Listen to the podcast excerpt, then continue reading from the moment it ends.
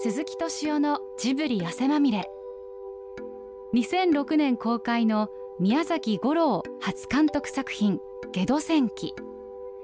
今週は4月7日に発売された文春ジブリ文庫「ゲド戦記」を特集してお送りします。次何やろうかなっていう時、うん、なんでそうなったのか分かんないけれど、まあ、これは僕が言い出しっぺなんでしょうけれど、うん、ゲド戦記をやろう、はい、でゲド戦記をやるにあたってはいろんな問題ありますよね、うん、原作の取得、は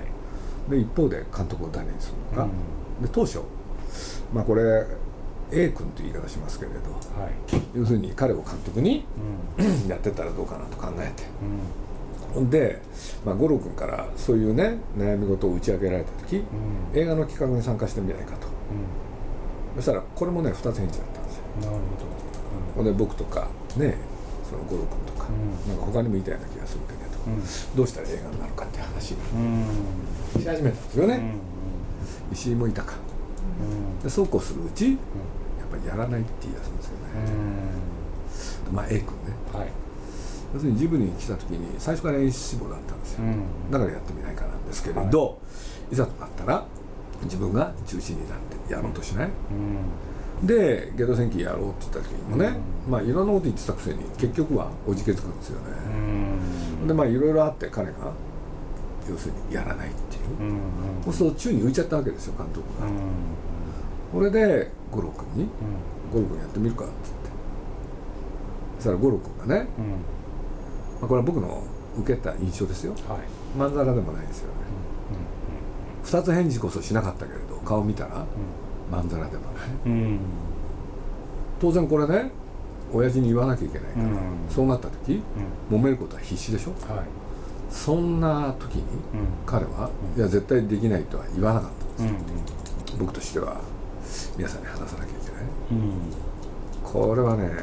すごかったですよね、反対の推し方は、半端じゃない、はいはい、冗談じゃないと、これでまあねその時に言ったか後で言ったか分かんないですけれど、皆さんの反対の理由、あいつは絵が下手だって。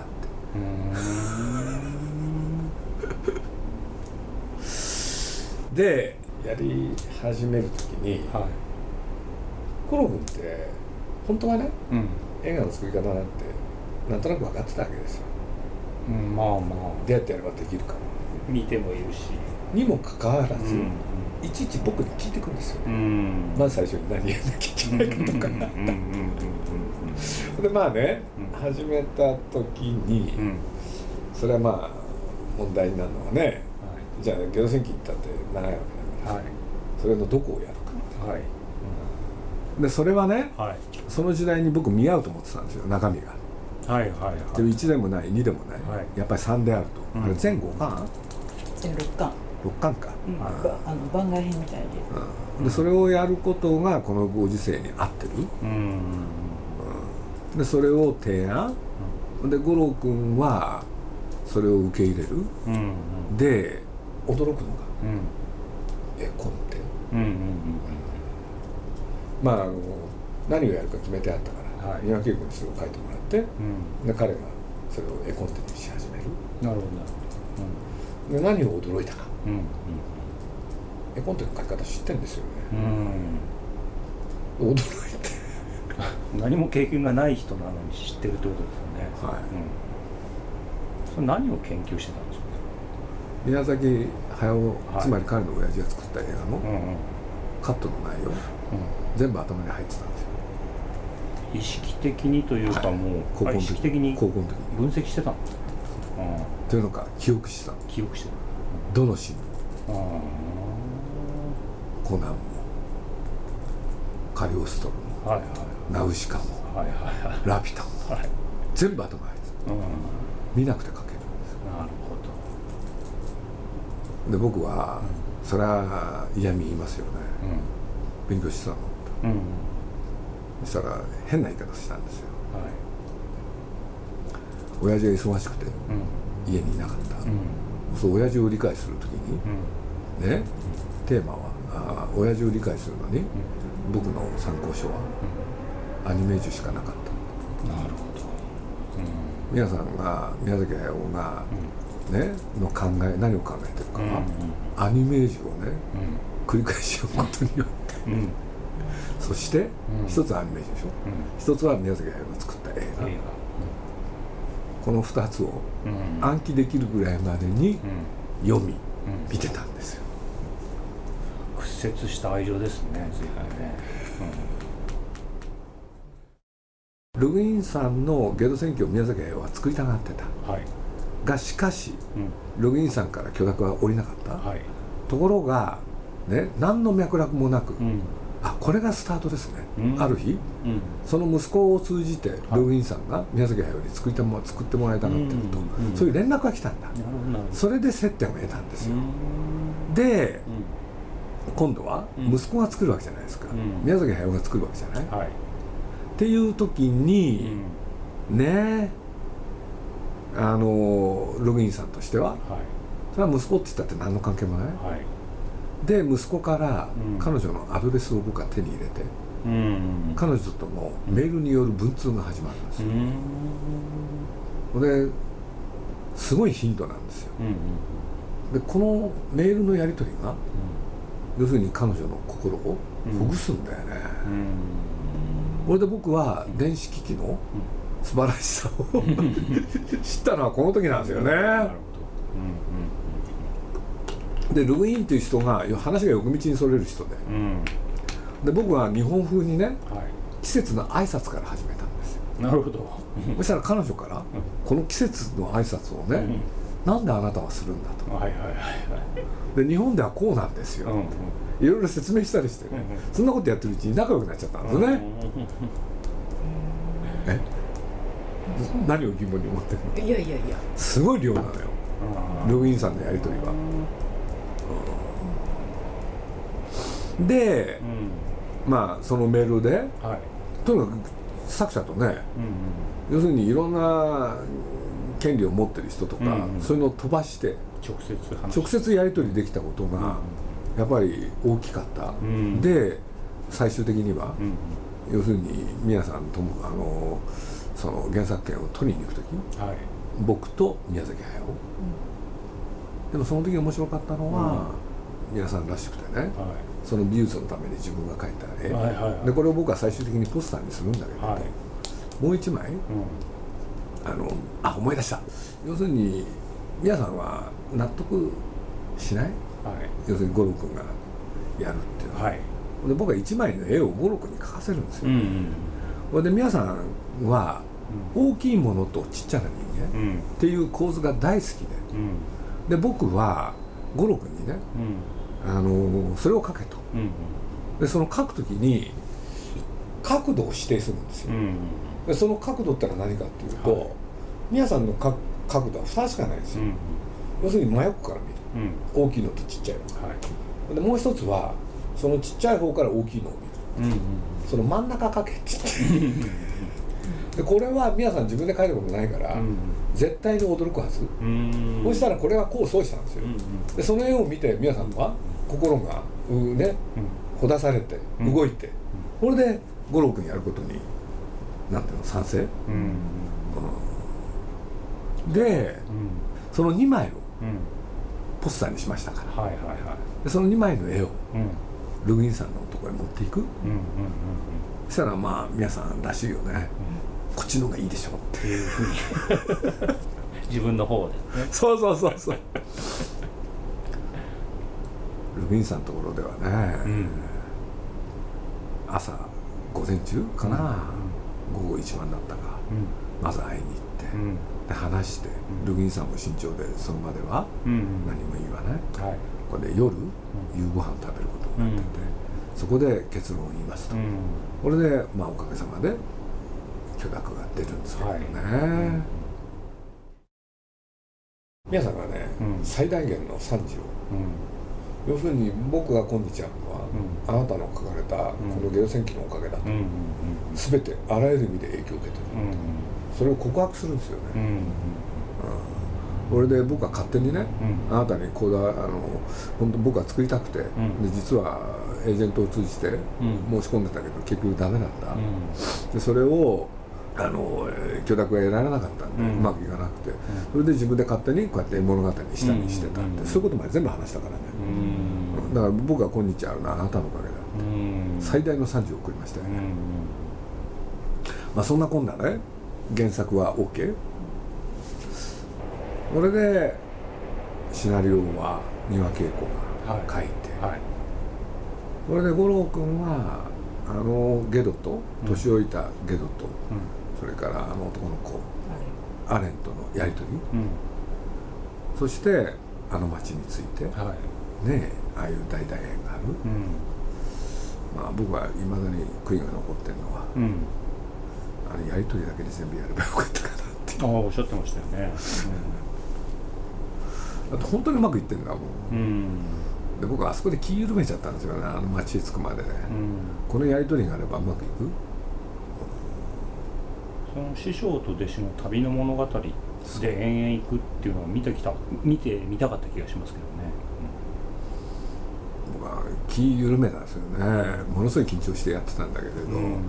これで五郎君もね、その町の後はね自分でやるって言い出したんですよ。物語。うん。それでまあねまあこんだけできてりゃ って僕ちょっといいかいい加減だけど。鈴木さんがその緊張して見てたっていうのはやっぱりそれは不安でしたよ初監督っていうかその経験のない人の初監督だってこういうそういう言い方するんならね、宮崎駿の息子っていうだけで監督をやる、っていうことに対してる対しての世間の冷たい目、はい、それはすごかったですよね、関係ねえだろうと、ところがもっとすごかったのは、社内ですよ、はいはいはい、要するに息子ならじゃあ監督になれるのかって、だったら俺も監督にしてくれよ、うんうん、これは声なき声として僕のところにもね、入ってきて、でそういうことで言うと、要するにベテランのスタッフを中心として、まあ、五郎君がやることに対して非常にね冷たい空気が流れたんですよね、ところが、五郎君はねそこで2つ力を発揮していく、一つは、絵コンテがちゃんと描ける、そこですよね、でこれにびっくりしちゃったのがね、山下君と、それからもう一人稲村、で僕にね稲村君わざわざ聞いてくれましたよ、あの絵コンテができるまではね、僕ら映画になるとは思わなかったって、でもあれを描かれたんじゃ勝てないって、これでねちゃんとしてるどころかすごいんですって、で山下君も同様、ほんで愛ちゃんというのも協力してくれる、これで五郎を支える武重君とかね、スタッフもだんだんだんだん五郎君に理解を示し始めた、でねもう一つ能力っていうのは、五郎君の親父にないある能力、これはびっくりしたんですよね、スタッフをまとめる統率力。これはね、うん、親父はね、うん、何しろ才能によってみんなを支配した、はい、だから五郎君はね、うん、その差配によってで毎週土曜日、炊き出しみたいなことやったんですよね。自ら先頭に立って、はいはい、それでそれをみんなに振る舞う、はい、でこれがねみんなの心を溶かしていくんですよね、なるほど。で、まあ僕はこれは五郎君の名誉のために言うとね、はい、ジブリのスタッフあんなに明るく仕事をやった、最初にして最後。なるほどなるほど。すごかったよそうなんだやっぱり。でね、みんなも、簡単に言うといつも以上の力を発揮。なるほど。アニメーターが、だって認めてくれるんだもん、パパ認めないでしょ。あちゃんと言葉でもこのシーンはいよくできてるねみたいなことをきちやるんですよ、それでダメな時は明快な指示、うん、だからまあこれはね、高畑宮崎2人とも絶対できないことだったから、それはやっぱ前職の経験っていうのは生きてるんですかもともとリーダーの資質がある。そういうタイプなんですね、うん、高橋さんないでしょ、うん、で宮崎駿もないでしょ？なるほど。五六にはあったんですよ。へえ。それは高橋さん認めたね鈴木さんの中ではその最初企画のそのチームにも加えたっていうところからこうプロデューサーにしようっていうのはどっかになかったんですか？ゴロ途中で思いました。だからまあそれは後の話なんですけどね、はいはい、ゲドの後はね、プロデューサーやんないかって言いました。だってその時にそれはっきり見たもん、うん、しかも優秀なプロデューサーですよね、いろんなものをねちゃんと分かるって五郎さんのお返事は。うん？ノーよ。理由は何か言った？うん？理由は。やっぱり作りたいね、うん、それはお父さんのことだよね。語らないけれど、うん、プロデューサーとしてはすごい能力あると思いますよ、うん、でもそういう人に限って作りたがるから。なるほどね、うん、まあそれでじゃあスタッフの心も掴んで、はい、制作は順調に進んだと。ものすごい順調でしたよね、ねみんなものすごい協力的だったし、だから話横道にそれるけどね、まあ僕がその当時面白かったのはね、あのルーカス。エピソード3の内容、はい、あれゲド戦記の3ですよね。で僕はプロデューサーにね、あのまなんだっけななんとかってやつにね。真っ赤なんですか、うん、あれゲド戦記ですよねって、しかも3でしょ？って言ったら、いや僕は読んでない、ルカスさんも読んでるんですか？って読んでない。そばっかりや。るそれはありえない。だって同じだもんあれ。テクニカルターンもみんな同じだもん、はい、全く同じよ。ダークサイドっていうか概念がそのまんまです、だからねまあ洋の東西で同じ題材で日本映画作られるんだなと思った。それはね昨日見てものすごく感じました「スター・ウォーズ」と双子みたいな映画になってっていうのか「スター・ウォーズ」ってゲド戦記の映画ですよねですよね両方ゲド戦記をベースにしてるそう。皆さんとしてはだから、うん、ねまあ初号、うん、でまあ実を言うと事件が起きたんですよ、うん、映画の途中でね、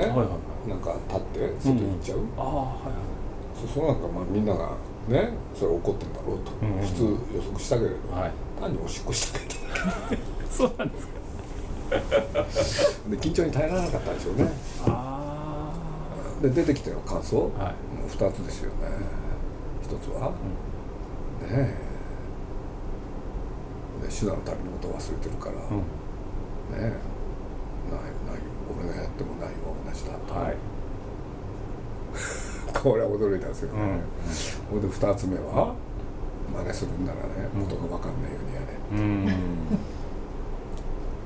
って言われても修羅の旅でやろうっていうふうに 途中でちゃんと確認してるんだから。でも忘れてんだ。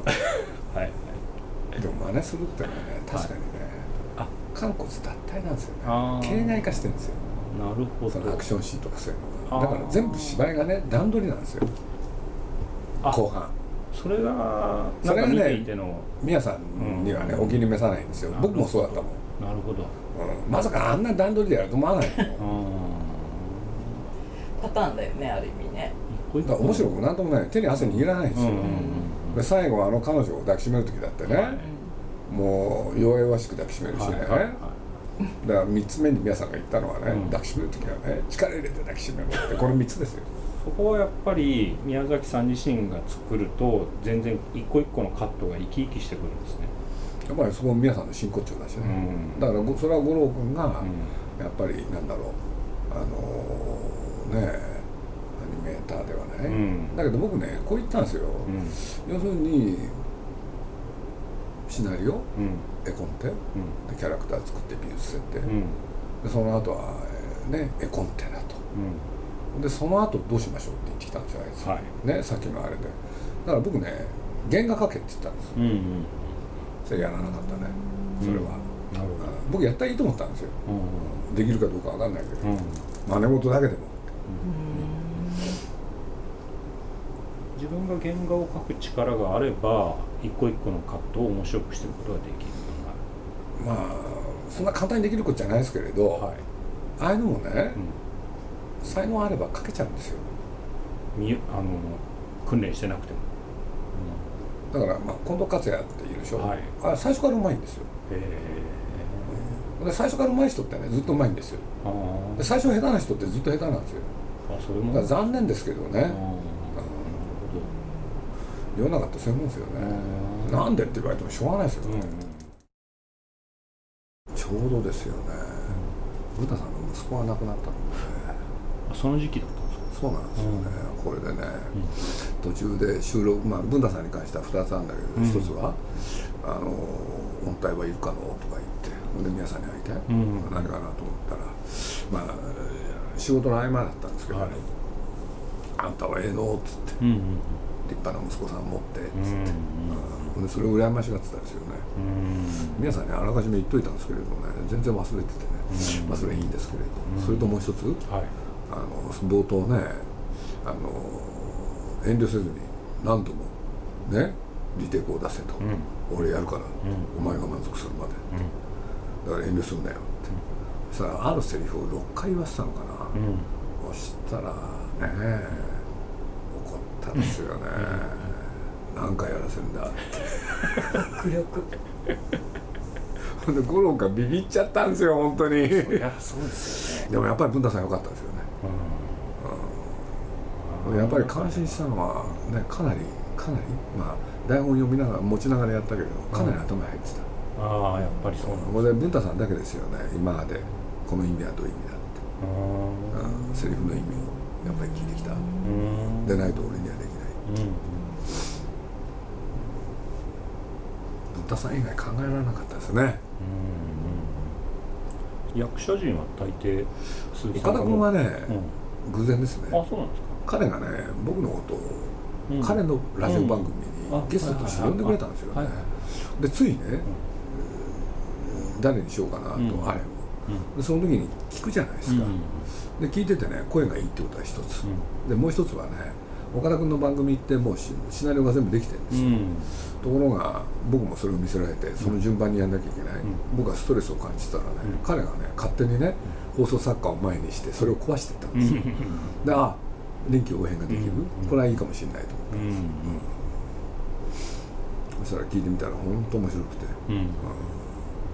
要するに人気商売、うん、いつまでも続くと自分では思ってない？なるほど、うん、でプロデューサーっていうのが自分は見ててどういう仕事をしてるんだっていうことに興味がある、大体そういうやつがね伸びてくるよね、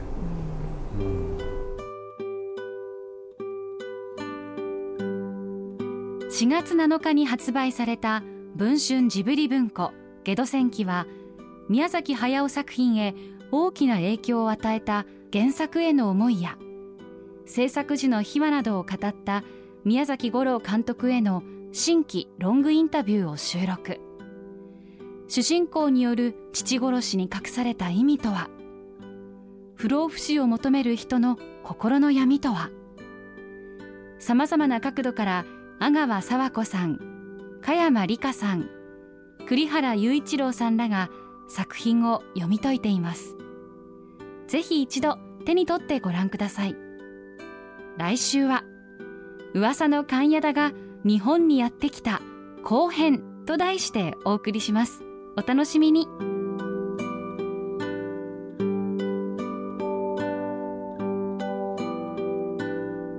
鈴木敏夫のジブリ汗まみれ。この番組はウォルト・ディズニー・スタジオ・ジャパン。ローソン。アサヒ飲料。日清製粉グループ au